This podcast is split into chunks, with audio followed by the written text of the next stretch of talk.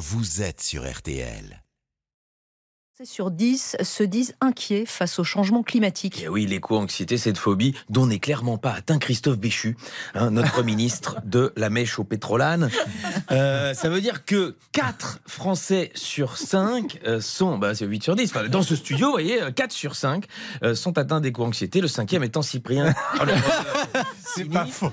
alors évidemment, contre l'éco-anxiété, le contenu des rapports du GIEC n'aide pas.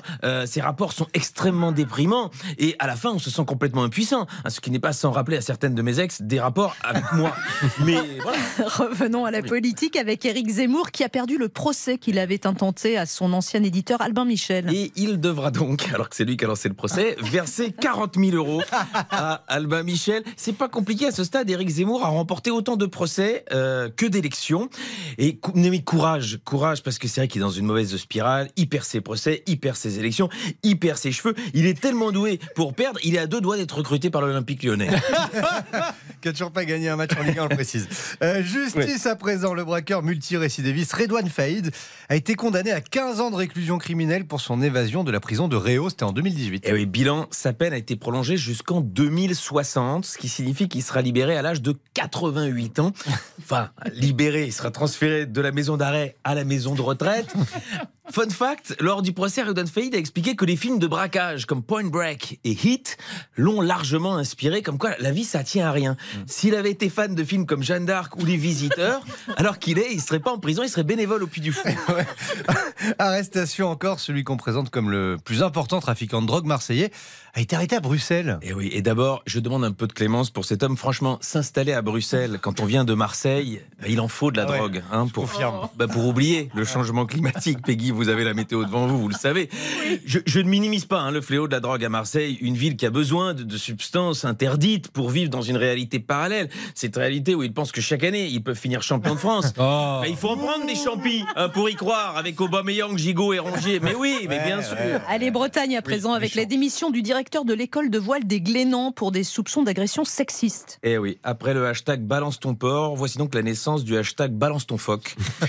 ouais, il faut avoir un peu des notions de voile, sinon la, vanne marche pas. Alors, passons aux États-Unis, hein, sans transition. Le restaurant de l'État de Georgie euh, facture un supplément de 50 dollars, 50 dollars aux clients qu'il juge être de mauvais parents. Voilà, quand vous êtes de mauvais parents, paf, directement l'addition, elle augmente de 50 dollars. Moi, je trouve ça plutôt une bonne idée.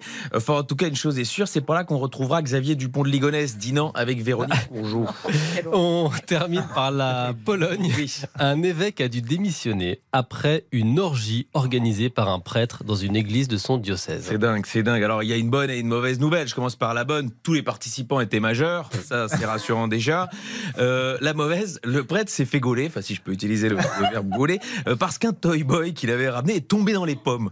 Euh, ce qui prouve que, quoi qu'on dise, l'église catholique est encore vigoureuse. Alors, à quoi ça ressemble une orgie dans une église catholique? C'est parti, je fais le prêtre.